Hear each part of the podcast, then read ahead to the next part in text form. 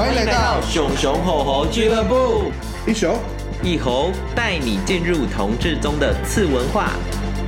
什么是熊？什么是猴？绝对不是在动物园看到的那种哦。打破你对于男同志的认知。呵哈！有趣的、感性的、丰满的、肉欲的，熊猴大小事，过火力哉！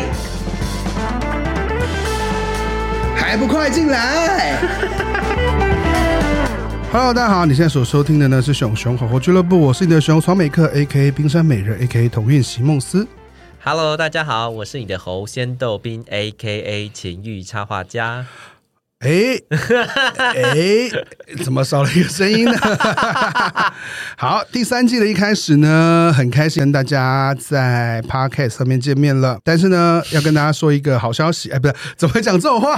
对啊，你不要露出本性。哦，没有啦，就是呃，有没有发现我们少一个人？有有吗？那李米特呢？他因为他职涯的关系，那因为职涯的关系，他决定要专心投入回去他的。工作上面，他的密室事业，对他的密室逃脱的事业，那所以呢，第三季开始呢，还是就会回复到我。跟仙豆兵，你自己讲自己，好了，还是有点默契啦，对不对？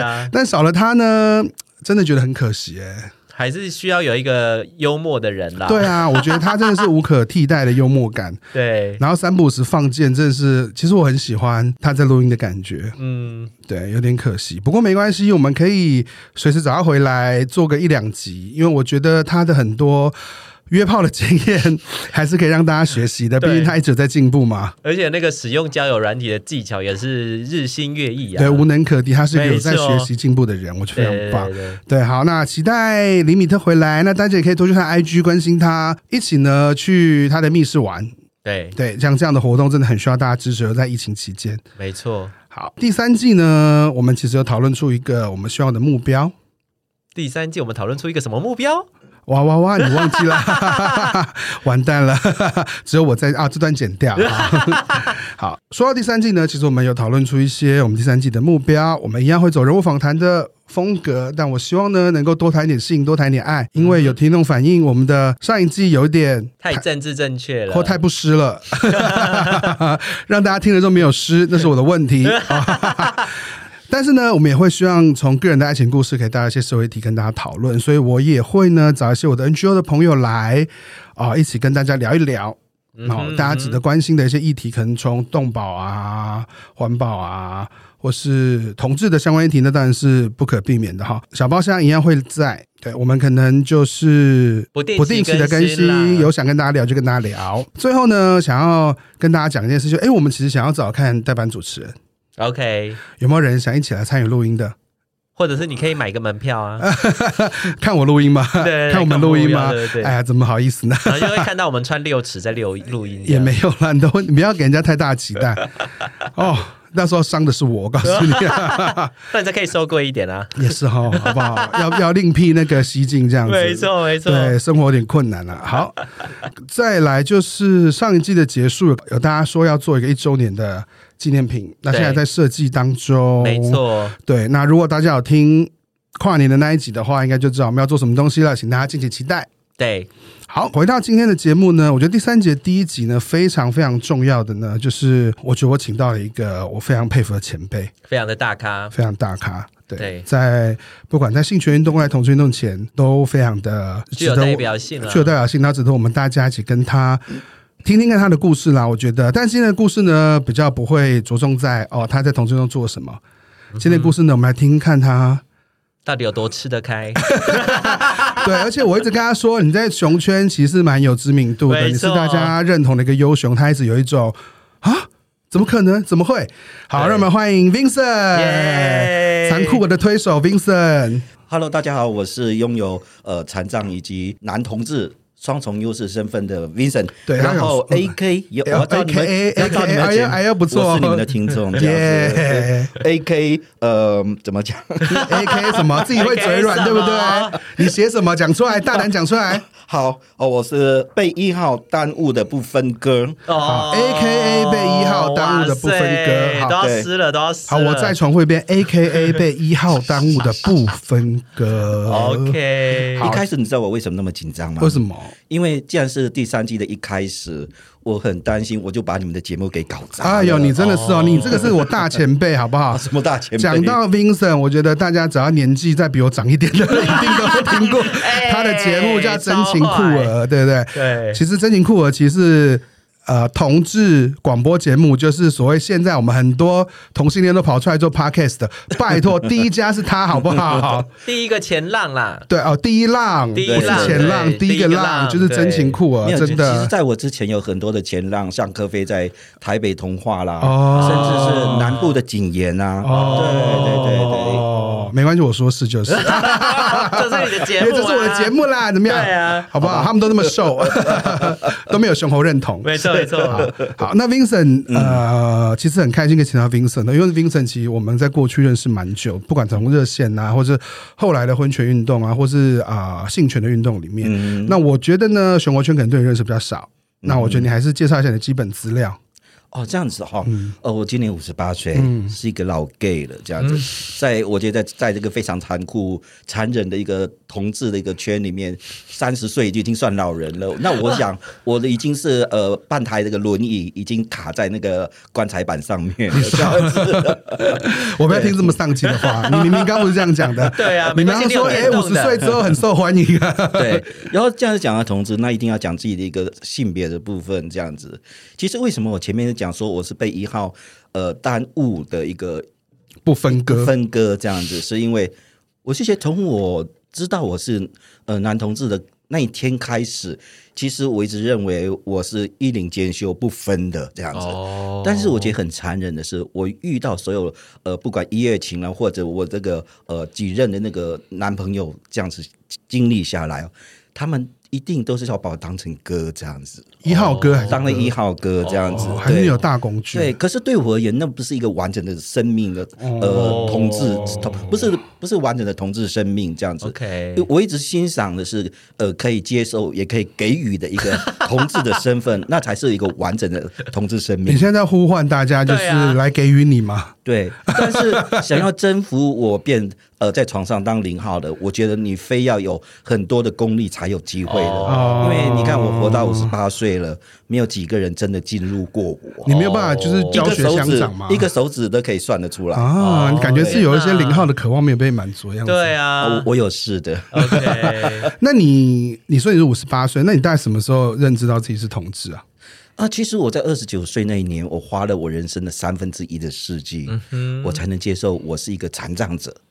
完成了一个自卑的一个很重要的一个旅程，这样。嗯，我觉得老天其实会喜欢给我很多的磨练。嗯，我在二十九二十九岁那年，我完全接受了我自己是一个残障者的一个生命的一个人的时候，我在同年，呃，同同样的那一年里面，二十九岁那一年，对，我遇到了一个我喜欢的一个男同事，我竟然爱上他了。哇，天哪！然后那时候，呃，可是我我们在我那个年代里面。我不知道什么是男同志，这个名词都没有想过。嗯嗯、我只有在报纸上看过一个兔子啊，呃，死玻璃啊，这这个名词都是一些很负面的，很负面的。嗯、对，但是我就很喜欢他这样子。那我其实之前也有女孩子追过我，一点感觉都没有。嗯、对，嗯、但是我那时候只会认为说，我妈妈把我教育的非常的成功。我从小我妈妈说你要非常尊重女性，果然我很听我妈妈的话，都不尊重男性，连碰都不碰啊。都结果我一直到五十八岁，我都没有对女孩子非礼过。哦，对，即使都在非礼男生，就对，没有，应该是我跟他们开诚布公这样子。嗯、对对对，所以变成呃二十九岁。爱上了一个自己的男同事，这样。他是什么样款的？他是一个算是一只猴，猴。对对对对。可是我进入同志圈之后，我才发现我喜欢这个猴，其实跟我们同志圈的猴真的差的天天天差地远，感觉。为什么会这样讲呢？我觉得呃，以前没有没有尝过男人的滋味，我一直认为他是最最美味的一个滋味。这样子，嗯、我为了追他，我买了第一部我人生的汽车。这样子，哦、然后我只要放假，我就会载他出去玩。哦，呃，载他出去玩的一个目的就是我要跟他住在一个同旅馆。对，哦、然后我就睡觉的时候就一直不睡觉，就一直在玩他。玩他？他让你玩吗？对，最后就玩到他家的床上去了。哦，那很浪漫呢，有在一起我，我不觉得浪漫，可是我那时候就像琼瑶笔下的一个非常可怜的女主角这样，一得不到他的爱，哦、然后三更半夜呃下了班，因为我那时候在报社工作，嗯、我下班都是一两点的事情，有时候载他回家的时候，我就跟他说：“哎，我可不可以到你家去睡觉？”那、嗯、他也知道我要到到他家睡觉的目的是什么，所以你你他是当拒绝了。哦。对，那常常在会三更半夜的时候，呃，有时候下雨，我就会在他家呃路口的一个路灯的下面，在这昏黄的灯光下面。遥遥遥的看着他的窗户，这样子一个人在那边哭泣，这样都是琼瑶害的。真琼瑶都写这些东西，害你们做这种事情。对，没错，我痛恨死了。哎，可是你有熊，你后来进圈子，你有认知到，因为你我我之前跟你聊，你一直都是比较肉肉的外表嘛。嗯哼，你有听过或认知到所谓熊猴的认同吗？或者熊圈的认同？我有听过，可是我觉得这件事在我身上其实是不存在的。嗯，我一直觉得我这个身份，我我不觉得我会把我自己归类在什么地方。嗯，但是我一直觉得我只是在一个男同志圈里面，而且一定是男同志圈里面。对，然后我就觉得我的心态其实变得很非常的多元，就像我身份的多元，我觉得不知道。对我而言是我不习惯把我界定在一个熊啊或猴之类的东西，对。但是我只是一个非常变态的，我非常爱小男生的。对，所以你喜欢比较清纯款的男生？呃，我一直以为我爱的是清纯款的男生。OK，后来我才发现，原来我喜欢一个男同志的一个呃对象，其实也是不分的。哦，一直到最后，我觉得有一些熊开始给我一些机会的时候。我会因为一个人的感觉，尤其是重要的是他的 face 一定要非常符合我的感觉。哦，当他的脸蛋、他的眼睛呃非常的吸引我的时候，其实他小屌我都不在意。哦，对，是怎样的眼睛呢？我无法去形容了，就是那个看起来就会迷死我的眼睛吧。哦，对，所以是个感觉派的，对不对？后来变成感比较比较变成感觉派。对，我完全是靠感觉的。还是年纪越大越容易变感觉派。没有问你喽，你很叽歪你。像我这种跟那个十八岁比起来小了一岁，我很难去体会这种感觉。真的，哎，可是可是相对来说，你二十九岁开始认知、开始接受自己是生长这件事情，那那我我比较好奇，因为我们没有类似的经验，所以你所谓接受自己是生长这件事情是一个什么样的过程？因为我在成长的过程当中，国中毕业之后，我一直觉得，呃，我们的课本，我们的社会。不断的教育我们残障者要努力向上，要残而不废。不好意思，我要像汪洋中的一条破船。那我想跟大家让大家了解啊，所以你是出生就还是小时候？我出生会走路三个月，嗯，就得到世纪的大流行，而且我一出生就小儿麻痹吗？对，就赶了第一个赶了世界的大流行，就是小儿麻痹。嗯，你会发现，像我们小儿麻痹的一个朋友，都大概都是五十多岁左右。嗯嗯，对，那所以那从那时候就开始呃。病发，然后呃去医疗，然后本来四肢呃就是两只手、两只脚全部不能动，嗯、然后我非常谢谢我妈妈，她是把我从呃神的那个前面帮我把生命给抢救回来的，嗯、对，所以。我只变成我的左手非常的健康，我右手有时候会有点没力，嗯、但是我的双脚只有右脚可以动一点点，嗯、等于是没有用了。对，嗯，所以你是一直都是坐轮椅的状态，没有有意识是四十五岁之前我都撑拐杖，但是我八岁之前都在地上爬。哦，八岁的时候开始就呃穿支架，然后呃撑拐杖这样子，嗯、然后到了四十五岁，医生宣布我说，你再不坐轮椅的话。你以后你可能连哪个汤匙吃饭的力气都没有，嗯，他就逼我，但是后来。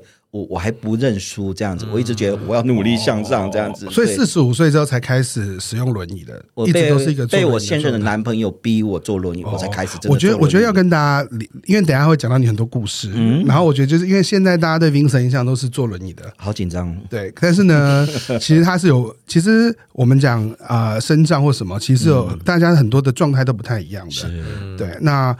跟大家解释，相较于身障，像我们是用两只脚走路的，我们就叫直，我们会说自己是直立人，直，我们都叫你直立人。对对对对，那相这就是相对于身障，所以等一下我们可能会听到很多直立人呐、身障啊、轮椅啊，或者是辅具啊这些名词，大家可以先跟大家科普一下这件事情。但是曾经有一些直立人的朋友埋怨我，我们叫他们直立人。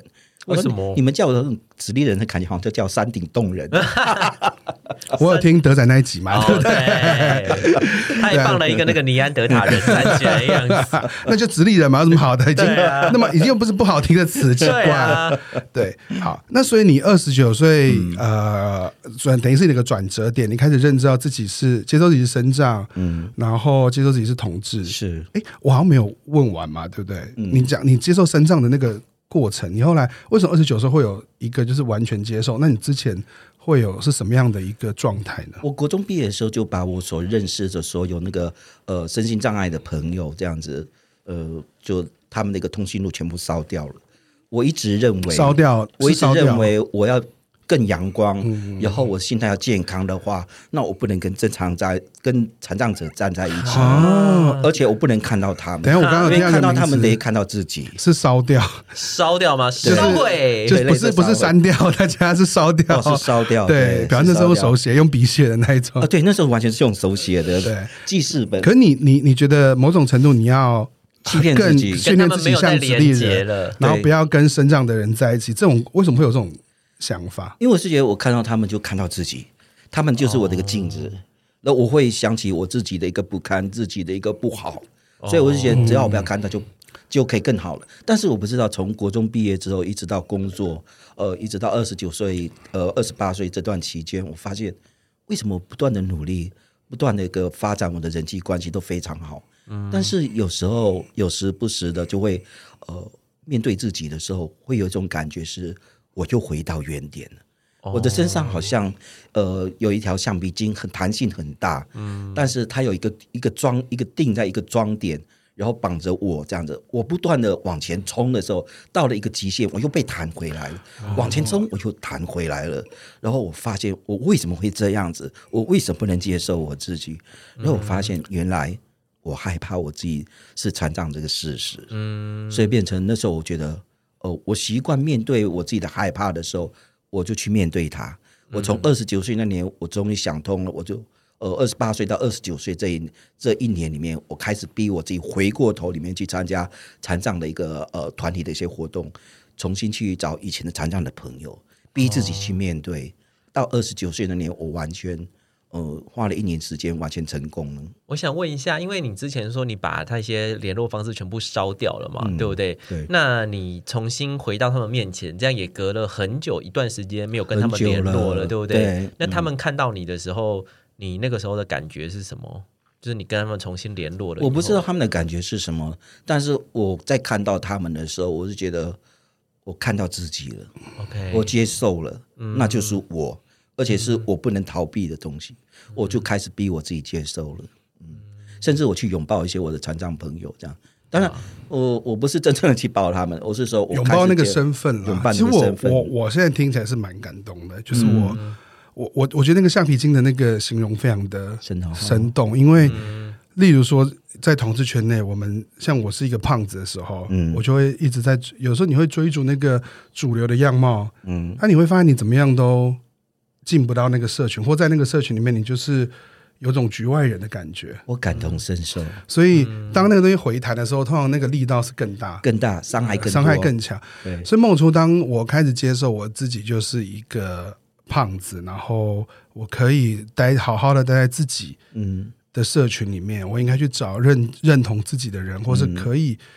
呃，接受接受我这个样子，或者喜欢我这个样子的人的时候，我我我才真的发现那个橡皮筋不见了，他再也控制不了我们，他没有办法控制我们了。我觉得这东西真的非常 touch，是，对。所以那那同志的认同呢？同志的认同，其实呃，二十九岁那年，我得不到我一个男同，呃，不是一个异性恋，追不到那个异男嘛？对，异男忘，我所谓的异男忘这样子，我也有痛苦的异男忘。对，然后呃，我我后来为了呃不再爱他，我就跟他。呃，就分手了，所以分手是自我自自己单方面单方面的分手，这样 我就不理他这样子。虽然一年之后他又回来找我说：“你为什么不理我？”呃，他要找我去呃马槽泡温泉，我也不去了，因为那个地方都会让我会坠落到他的一个地狱里面，我爬不出来这样子。然后温温柔乡这样子。那你会在马槽干嘛吗？哦，可以可以做的事情可多的嘞。我说跟他，他愿意跟你干嘛吗？他愿意我帮他干嘛？他不愿意去触碰我身体的一寸肌肤都不愿意，所以他也是一个想要享受。对啊，但是我觉得我们可能有天生的一个功力，让他们呃非常的那个呃技巧非常的高超吗？我等你这样说 啊，大家听到了，好，有想要体验的朋友可以那个，没错没错。所以我在差不多三十岁那年，我做了一件事情，我想知道我到底是谁。嗯，我为什么爱上一个男人？这就是我吗？在我们那个年代里面，呃，热线那时候都还没有出现，没有任何的同志团体这样子。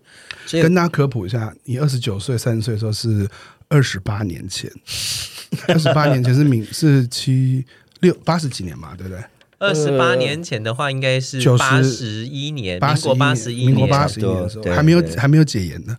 哦，因为阿 Sir 一直在跟我讲刚解严，刚解严，刚解严，因为阿 Sir 一直在提解严的事情，害我，害我就是一直讲到这件事情。其实我也是个解严的受益者，有机会再聊这样子。好，对，好，所以我在那一年，我决定做了一件事情。呃，因为每次有一些呃异性恋的好朋友，男性都常常找我去开杂步，对他们都是帮我介绍。哎、欸，他们知道我对一个，我其实我一直到现在，我非常喜欢长头发。飘逸的一个女孩子，对，很漂亮的脸蛋的，一直到现在，我说是欣赏了，对，嗯、所以那时候我们很很多的异性恋的好朋友，呃，男性的好朋友，就他们要每次要去呃找性工作者的时候，都会找我去，但是我都拒绝了，嗯嗯。呃，但是我从他们口中就知道哪边有不错的姑娘这样子，呃，对，所以我决定了，呃，在我三十岁的那一年，我就开着我的汽车，对。曾经为了追追我的男同事的一个那部汽车，嗯、我觉得开着车子到竹北去开启，竹北太远了吧？真的。真的还是为了跑那么远？欲望可以让一个人，甚至是呃，想了解我自己到底是 who I am 那种感觉的时候，嗯、我我觉得不远这样子。哦、我花了当时的四千块，在我的薪水来讲非常多很多哎、欸，那时候收入才一万块。然后我就找了一个性工作者，那个性工作者是一个原住民的女孩子，非常的漂亮。这样子，我们到了旅馆之后，就进入房间里面，那我一直欣赏她的长头发，我觉得非常漂亮。四千块应该很顶级的吧？呃，是的，对。然后我就躺在床上，晚上歪一下楼，然后那个可以九十分钟嘛，那真的比较长一点，好细节哦。对。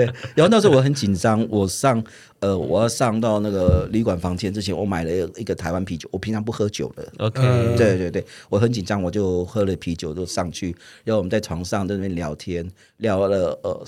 三十分钟，我衣服都裤子都没有脱下来，就一直跟他聊，然后聊说：“哎、欸，你好漂亮，头发，你这样头发怎么样？怎么样？你头发怎么保养的、啊？” 我我我还没到那么不上道 这样子，对，我就聊他的身份，说：“哦，你好辛苦，我还这样这样的工作，还还要来陪我这样这么丑的一个男人这样子。哦”对对，这边聊聊聊，这边绕圈子就对了。然后我心里其实也在用这种方式在看待我。会不会被他吸引？哦，有点像是做社会实验的感觉。对，然后甚至他衣服也全脱光了，非常的漂亮。嗯，那那个肌肤是是吹弹的破那种感觉的水样的皮肤。然后，但是我还是没有想要脱衣服。那剩下大概十五分钟了，他说。我一定要把你脱衣服，不然你的四千块是白花了。嗯、我说不急啊，不急啊。我说你不急，我可急了。人家怕没有完成工作，对，人家有责任心。对，他非常不专业的一个人，我非常敬佩他。这样，然后他把后来把我衣服给脱下来，裤子也脱下来了，呃，他的手就摸上来了，这样。嗯、然后那时候我只只觉得很很想笑，这样子。呃，我一期一直期待一个男同事来摸我，但是他不愿意摸我这样子。但是一个女孩子。来摸你了，他来摸我了，我一点感觉都没有了。最后他就用嘴巴来帮我服务，OK，呃，有反应，但是我的心里没有很愉快。嗯，对。后来我硬起来之后，可是我连想要再进一步都没有，我就我就把他的呃，我就跟他对不起，我说我差不多了，我要赶回家了。他说我什么事都还没有做，只刚开始而已。这样，我说没关系。已经帮我做了好多事，我这一生会永远记得你。哦，我要哭了。对，然后我是说，我真的很感谢你。呃，我知道我来到这边，我终于找到自己了。嗯，他听得一头雾水，但是我也不需要去多解释。嗯，我是说你真的很漂亮。呃，我是说有机会，我觉得你会是我追的一个女人。哦，对，但是我说可能下辈子吧。哦，对对，然后我就走了。我记得我那天从竹北开着车在高速公路回到台北的一个过程，我非常的高兴。我知道我是谁了，哇，哦，好有电影感哦！对啊，我就花了四千块这么便宜，嗯、我终于知道我是谁。很多我相信很多的呃，很多我们的同志朋友，可能一生中你都还找不到自己的时候，嗯、我却在那一场的一个旅程里面，呃，花了我很心疼的四千块，但是很值得。我终于知道我是谁了。嗯，我觉得在那个不知道男同志这个名字这个年代，而且重点是那时候色情资源很少，所以你根本。很像很多人可能现在可能用看 G 片啊，或是用任何的方式约炮啊什么去了解自己的状态或限制。可是想象在那个时候要得到这些色情资源去认识自己，甚至书小说这些都是没有的东西，然后花这样的力气来了解自己。对啊，可是我觉得真的很棒，我很感谢他这样子，有一种被度化的感觉。有对，而且。那时候也没人可以告诉我说什么是男同志，嗯、你要什么个去测验，什么都没有。可是我那时候唯一可以找到一个呃的一个方式，就是说我用一个欲望来确定自己是什么。我一直觉得那是最最容易可以找到答案的部分。嗯，所以我常常在一个媒体在受访的时候，呃。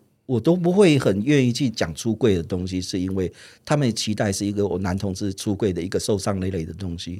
但是对我而言，我觉得出柜对我而言是我对我自己出柜，不是像我认旁边的任何一个人出柜，嗯，包括我的父母在里面。我觉得我要出柜是对我自己出柜，我对我自己负责，我知道我是谁。当我自己知道我是谁的时候，我才走得下去，而且。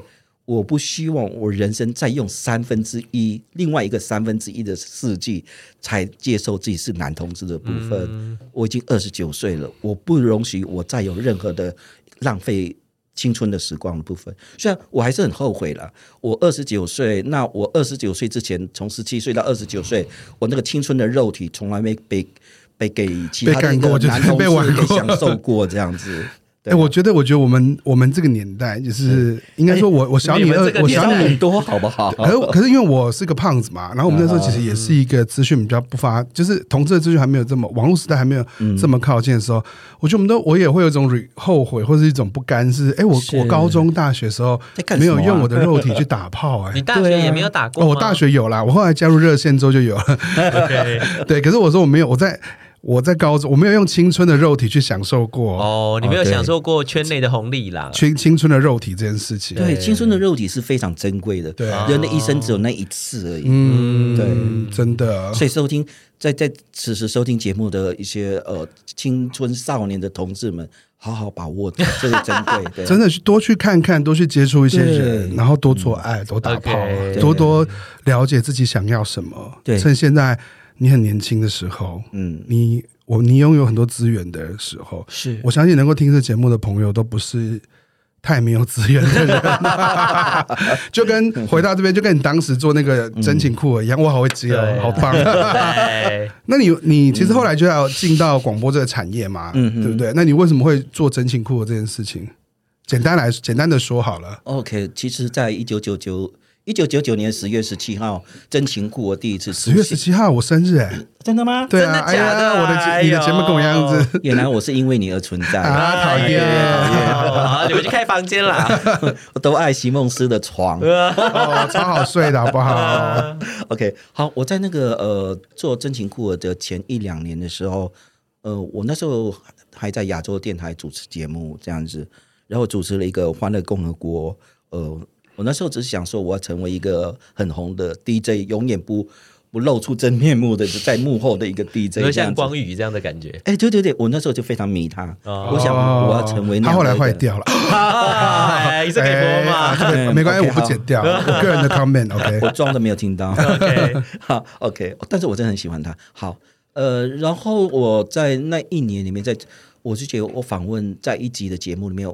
我访问了台湾的第一张同志专辑《抚摸》的呃负责人，应该是制作人，对不起，制作人对，然后还有个里面一个歌手叫 FL 的这样子。嗯，在介绍那几集的节目的时候，我觉得只有放歌太可惜了。那时候我已经开始知道我喜欢男人了，所以我在里面有有意无意的，我就会聊很多同志的东西，聊那个 FL 歌手男同志的一个生命的部分。哎，所以那 FL 是出轨的歌手吗？还是说他他没有在呃？因为我知道抚摸那时候其实是很多音乐人，包含五月天的阿信，其实有。嗯歌在里面，陈珊妮老师也有搁在里面，看他们都是直同志。对对，所以你刚刚说那 FL 他是，其实我有点忘记他有没有出柜啊，对不起。好，没关系，嗯、回到那个抚摸访问里面。对，呃，那集的节目播完之后，呃，一个礼拜，我收到一封信了。那一封信打开的时候，非常的震撼我。我非常谢谢这个人，你改变了 Vincent 这一生的路。你真的改变了我一生的路，呃，因为他在信里面讲说，听完那一集的节目之后，他就把他的遗书给烧了。哇哦，对，他说谢谢你，让我知道原来这世界上还有别的男同志可以生活的这么快乐。嗯、他说他想要好好的去走自己男同志这个同志的生命这条路，这样子。那封信给我非常的震撼，我一直觉得做做一个广播，竟然可以挽回一条生命。给我非常的很大的震撼，所以那时候我就想说，呃，我曾经有想过，如果呃，idol DJ 没有成功，我可能会走社会服务的一个广播节目，嗯、我去服务一些我们障碍的朋友这样。嗯、可是后来我发现，因为那封信，我发现，呃，障碍议题的节目多我一个不多，少我一个，这世界也不会没没也不受影响。嗯、但是我觉得我应该来做同志广播，在那个时代，可能障碍的议题。已经比较被看见，比比较被看见，比较被讨论，被接受，对，嗯、被接受，对。然后，但是我是觉得，嗯，我很高兴。后来我开始把这议题开始有有机会，我就开始做这样子。甚至最后接隔年的时候，我接下亚呃在亚洲电台的一个每天清晨礼拜一清晨礼拜一到礼拜五清晨四点到五点的现场节目，我就在一个礼拜三的单元，我就做一个呃。同志天地的这样这个单元的部分，我就开始找一些人来。那时候就开始知道了一些呃一些同志团体，一些同志的一些在在运动上面的一些人这样子。哦，我想问一下，那个时候同志节目有吗？嗯，那时候后来我才发现，之前有了，包括在台北电台的那个台北童话，嗯，还有南部的警言的节目都有在做这样子。哦。我后来才知道的，可见我对那时候对同志完全不了解。我对一号、零号是什么，我完全都不知道。我只用一个我本能的部分去做这样的节目。但是我很感谢，从那时候开始一直做到真情库，将近十年的时间。其实我后来我觉得会很不好意思是，是呃，虽然我陪伴了一些暗柜里面的一些同志朋友，但是我觉得我却因为做这些节目。对我自己帮助最大的，怎么说？因为我从那边开始走入同志运动里面，有从那边我的同志生命越来越茁壮。因为我看到更多的人在这个同志这个呃这条路上，他们走得多么的光辉，走的多么快乐。要我看到的都是很正面的东西，这样子，包括我最喜欢的情色的部分，我都看到了。对，但是给我很多很多的鼓励，这样子。嗯、所以我觉得这个东西我没有因为做这样节目的话。我都得不到的。让我觉得很感动的是，你在那个年代把自己放在前面，嗯、放在社群的前面，或放在呃荧光幕前面。因为其实有一阵子，大概同志广播节目剩下你而已，是或是比较主就是大拉拉的说自己是同志的广播节目主持人，嗯、可能就剩下你。嗯、那个真情库确实很多，我的前辈、我的长辈们。嗯他受到了，他受到真情库的帮助，其实非常非常大。然后、哦，谢谢。对，那我我我觉得广播节目有点回到，就是为什么我们想要做熊熊猴俱乐部的 podcast？我觉得某种程度是，呃，我就把自己放到社群前面，其实是有一点有点有点风险，会有点累，嗯、或者甚至是甚至是有点呃。亦步亦趋的感觉，嗯嗯，对对。可是我我觉得有的时候看到听众回馈说他们被陪伴到了，他们发现在这个世界当中有人跟他们的喜欢是一样的，然后有人在乎他们喜欢的事情，嗯那这件事情对他们来说变得很重要。对，那我也知道这件事情很重要，嗯，所以我们才会做这个做这个节目，做这个节目。因为老实说，主流或是一般讨论的。同志的 podcast 其实蛮多，嗯，可是关于像我们这样子社群或身体一体的人，其实讲的很少。嗯，那我觉得你的精神一直让我有一种很感佩，或是很当做一个目标的是，因为灯塔的感觉，因为因为因为因为小众的东西本来就是，就是它就是小众就中的小众，包含你当时做真情酷儿，然后到你后来所做的残酷儿，嗯，它其实都是。小众中的小众，嗯，对，但是小众就不重要吗？嗯哼，对。你再这样再讲下去，我觉得熊熊猴猴俱乐部的风格第三季开始就毁在我这一集里面。不会啦，完蛋，我要收一下。我刚刚其实快哭了。哎，可是我就觉得，我之所以敢站出来，我觉得我要感谢我残障的身份呢。怎怎么说呢？其实我在亚洲电台开始做同志广播节目的的单元开始，一直到最后，呃，所谓真情酷儿。其实这一路走过来的时候，我开始在玩出柜，像我工作场所的一个出柜，但是我的被拒绝，被异性恋的一些朋友都拒绝说你不是 gay，他说在一个呃残障圈里面绝对不会有同志，同志圈里面也不会有障碍者，就跟同志圈不会有胖子一样吗？对，他们认为呃在同志圈里面都是非常优秀。然后，而且身材非常好，有点老实啦，这样才能做同志的那种感觉，这样真的假的？啊？真的一直是大哦。这个年代的确是在那个，因为看到线上的或对都是这样。甚至如果我讲同志，感觉好像我在污蔑同志，这样同志圈怎么会有你这种人？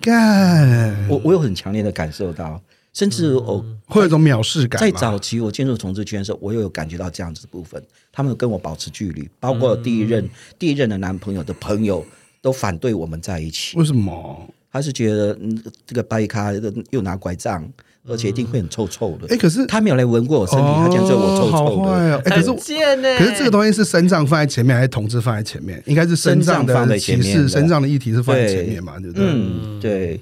所以我就觉得，呃，我很感谢这些人不认同我或者歧视我的人。其实你们越这样子，我玩得更快乐。我到处去出柜，但没有人一个人接受我是个 gay 这样子，哦、所以变得出柜出到有点习惯了，所以要怪他们。到处在跟说，哎，我 gay 哦。对，柜子一打开，大家要把你关起来。对对对对，我天天我柜子后来把门都拆了，他们还是帮我把用一个门又把重新装上去。啊，你想要在衣服上写我是同性恋，大家说，哎呀，你真的是同志友好，哇，你好支持同性恋哦，懂的，对不对？对，我我其实蛮感谢他们的，因为他们我出柜变得越来越自然了。嗯嗯，那讲到那个真情库，你中间有想要放弃吗？因为我觉得做十年真的是很不容易的事情啊。其实没有想放弃过哎，其实我每一次想要呃觉得累，应该说觉得累。可以回答重新回来问题，嗯，做十年有没有没有东西可以做，或不没有东西可以聊的时候？其实没有哎，我觉得那时候呃很多的同志的生命都聊不完的，哦，而且那时候很愿意来上节目来聊自己的人，虽然他不讲本名，然后我觉得我很感谢他们都不愿意呃不愿意呃可以接受我不把他们的声音给变怪兽化，变得 变变声。变声的部分，我是觉得我这是我蛮坚持的部分，嗯、我说。呃，你可以不出柜，但你的声音不一定有辨识的能力。对，但是如果有可能很熟悉你的，可能会听得出来。嗯，可是你也可以不用承认，嗯，因为那声音的东西不是一个他没有看到你本人。对啊，对，所以变成呃，我我那时候在做的时候，我觉得，嗯，我个人觉得很棒的，就是呃，我每一段听到一些同志的生命，呃，都会让我好感动。每次听的时候，我觉得我在强化我的同志的生命力，嗯、所以一直到现在，为什么我敢这样子大拉拉说同志？我觉得都谢谢他们，嗯，他们造就了我 Vincent 这个人残障同志的生命，让你练习很多次这样。对，没错。而且我觉得，我再回过头去看的时候，我那时候为什么会觉得不类似？我那时候也访问了一些当代的一些呃同志的一些前辈的部分。嗯、哦，对，像是一个同光教会的一个呃当初的一个发起人。杨牧师对不对？呃，后来他因为一个嗯忧郁症的关系受苦，后来就往生了。嗯，但是我的节目一直他的声音一直留到现在。嗯，然后我也曾经在节目里面听到 Mickey 的声音，到现在。Mickey 是陈俊志导演，陈俊志导演这样子。琪姐，琪姐，陈俊导演。对对对，他也离开我们。呃，里面有很多的声音，一直到现在，包括很多人的同志的爱情故事都在节目里面出现。其实。你讲我每天都可以接受到那么一些让我感动的一些故事，我怎么会觉得累呢？这样子，嗯、呃，后来会为什么会结束？最主要是因为我发现。那十年来，我除了呃主持自己的真情酷儿，我也拉起了拉子三缺一女同志广播节目，嗯，然后也帮了那个出了一个豪爽酷儿的一个呃讲性爱的一个同志的一个男同志的，啊，它里面有一个主持人就是阿正，阿珍，阿正，阿正，哦哦，对，水男孩的阿正，水男孩的阿正，对，跟小树这样，呃，后来也。哦，我因为本身是一个佛教同志图嘛，所以我也曾也策划制作了一个波尔关照的一个同志广播节目。哎，这很多样化。哦、对、啊、对。然后，但是最后、最后、最后，我觉得我伤到了我男朋友了。嗯。我们好不容易在土城买了个房子，我把最大的一个房间变成了我的录音室。哦。我们两个就挤在一个小房间睡觉。然后呃，我发现最后因为录太多节目了，每个礼拜，嗯，所以后来影响到他的生活了，嗯。然后我看了于心不忍，我不能那么自私的想要完成我想要的东西，嗯。所以后来我在将近四年的时候，我觉得我应该还给我男朋友一个呃家庭的生活，哦，那我才停下那个广播。对，所以我我从来不会觉得做同志广播非常累，我其实非常的高兴，嗯。那你离开以后，那你不做这些节目以后，有没有想说用别的方式来让你持续这种保持跟就是接触这些同志朋友？嗯，得到有啊，他就是做了很多运动啊。后面的他后来做运动开，他你还是没有做广播，但跑出来做运动了。对对对，对，做性权的运动，做残酷的运动，因为在、那个、做婚权的运动，在做同志广播节目的从第三年开始，嗯，我我发现我开始真的走入了同志的运动的场合里面。嗯。最主要的是，我发现我在做前三年的时候，我一我一直觉得我把我同志的生命过好就好了。嗯。然后我只要把自己过好，我相信这社会会改变，会接受我们男同志，哦不，包括我们同志这样子。后来我发现我非常的失望，我觉得这个社会其实没有什么改变。嗯。那我们唯一的方式就是要革命，我们要站出来。嗯。然后，而且我最重要的是。呃，在收听节真情酷儿节目的呃听众朋友，我都锁定是暗柜的同志，嗯，我不能再让他们听，好不容易听到真情酷儿打开一扇窗之后，我就容颜让他们站在坐在家里。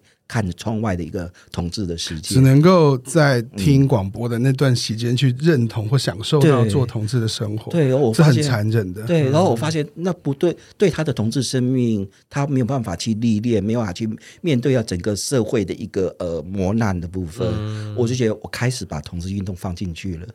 你你你做广播，其实也会收到很多听众的回复，其实也会相对听到很多的现实跟苦难。我觉得有点像是在热那时候在热线做电话。对，咨商一样，就是你你是第一线听到，嗯嗯，这些同志在现实中所遭受到的一些不公平，他们的痛苦，嗯，对，所以我觉得这某种程度可能，我我我们带有类似的经验，就是因为真的听到或实际上接触到一些苦痛，所以我们想要出站出来做一些。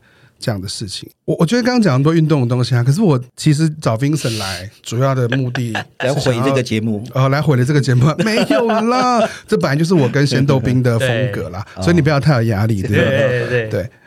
对就少了李米特，就是不好笑，压力好大。不过现在精彩的来了，对，OK，好。我觉得呢，找 Vincent 还有个很大关系是，我其实知道我们有个听众他是脊椎损伤的，他是个残酷儿，嗯嗯。然后呢，我那时候去高雄跟他吃饭的时候，那时候就有一种。见粉丝的心态哇！我想分享这个故事。然后呢，我跟他约在一个餐厅，然后因为他就是一个小朋友，所以餐厅也是我找的，在他们学校附近。就他到餐厅门口之后，居然发现那个餐厅是没有无障碍设施，没有坡道，没有坡道的，有个阶梯，没有只有阶梯。然后那时候他正在苦恼的时候，我因为我到了嘛，我就想说，嗯，那我我就抱你进去就好了，你也没有很重啊。然后我就一直以一种。我抱你进去，你应该觉得很爽吧？你不是很喜欢我吗？你不是我的粉丝吗？呃、是啊。那我当下就是跟他说，可不可以？可不可以抱你？我就抱你进去啊，这样最快。你不用再想了，呃、我们也不用再换餐厅了。对。然后他就一副那嗯嗯嗯嗯嗯啊，好啦，那我就把他抱起来，然后就把他送进去。嗯、然后送进之后呢，我发现他都不讲话，嗯、就是刚开始吃饭他都不讲话。嗯。然后我就是觉得嗯奇怪啊，你就不像在网络上表现你啊，你也是。网络上表现你也是画很多很多想法的人，是你是个研究生嘛？对。然后我后来就问他说：“你怎么都不讲话？”我说：“如果你不讲话，那我也没办法讲话，我也我也没办法跟你对话。我觉得这样很可惜。我们都来吃个饭了，这样。然后后来他就是表现出那种哎很焦躁的感觉，然后我才他才跟我说，大概过了半小时，他才跟我说，他其实不喜欢我帮他，就是我抱他进去这个动作。”哦，他说他虽然觉得很开心，嗯，他当下虽然觉得蛮爽，对，可他会他其实会陷入一种我怎么又麻烦别人的感受，对，然后他会有一种重点在这边，他会有一种就是说他其实是需要更多时间思考这件事情，就是我我们其实是有别的解决方法，例如说换餐厅，嗯，但是抱进去是一抱进去是是一个我想的方法，并不是他觉得。最好的方式，嗯嗯嗯、这是你的善意，但是对我们障碍者而言，就是我们低人一等了。我被帮助了，就我我觉得这人我很 shock，就是因为我我其实当下没想那么多，我当时就觉得说，我会有一种我把他当做一般人，所以我就觉得说，哎是，我抱你，你应该觉得很开心吧？因为你毕竟在聊天都是表示你多喜欢我啊，怎样怎样怎样，啊、你是我的粉丝啊，什么怎样怎样。后来我就说，哇，这个是一个蛮细，就是我没有。同我没有去 take care 到他，你也很难去体会这种真的，我觉得很难呢、欸，很难。因为我已经试着把，因为我觉得我努，我觉得我最大的努力就是把你当做一般人，是，就是把你当，然后我。后来，当然这个东西聊开之后，他开始讲话什么什么，那、嗯、他就会想说，哎，我就送他去车站的时候，他就想，哎，那要牵个手啊。他说像哥哥一样这样子，嗯、然后当然就跟他开很多玩笑，他就很开心。嗯哼那可是我觉得这件事情回来让我一个很大的反思是，我觉得这真就是生命间的差异，就是我不管怎么样，我没有办法去理解这件事情。嗯嗯，就像外界对于我们同志不理解一样，他们或许表达出他们呃善意一个表现，但是我们。感觉就是被另类的一个对待的时候，就会产生一个不对等。那种有时候所谓的一个善意，并不是一件好事。嗯，所以善意是要彼此都会可以接受，才叫做善意。嗯嗯嗯，对。嗯，所以我觉得这边有个有趣的是，那个小朋友其实平常都会发现色的东西啊。嗯。那我就觉得很好奇。然后之前我们跟 Ted 聊，他其实是有一个，他交往过一个身障，你有听得清吗？然后他有看他男朋友照片，真的帅翻了，脑性麻痹，但是非常帅。对，我就说你就是演狗嘛。当你是演狗的时候，你根本不管他是不是脑性麻痹，我可以体会这种。大帅哥啊，感觉来了。对啊，所以就要出发。所以呢，我觉得呢，这很重点就是，我觉得大家其实是有机会跟身上的交往，身上的其实有各种不同的状态。是啊，而且手臂都很壮哦。真的，谢谢。没有没有，好像不是冷掉，冷掉，好像不止我，对不起。对啊，那我觉得比较有趣的是一个直立人，如果他想要跟或者是身障者想要跟直立人约炮或打炮，我们不要讲交朋友好，我觉得交朋友就是约炮嘛，就约炮嘛，就打炮啊。那我觉得要要注意些什么嘞？要注意什么？感觉好好好像很严重，但是我是觉得应该可以分为一个三种心态。嗯，这个事前的话，什么叫约炮呢？约炮就是你的欲望来了。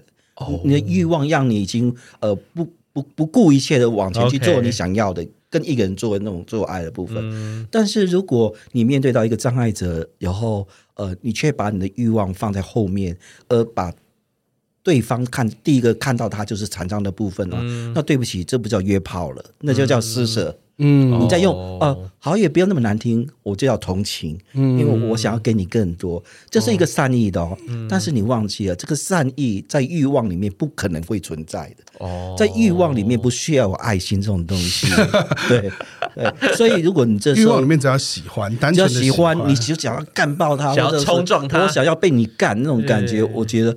这才是欲望。嗯、那对我们那个障碍者而言，我接受到这种东西，我觉得这才是真的欲望。嗯、那我可以尽情去去享受这种做爱那种淋漓的快感的部分。嗯、所以我是觉得，对直立人来讲，这个心态一开始要非常的健全。OK，对，我不知道会要求太高，但是我是觉得这对一个直立人或者对障碍者，这是非常重要。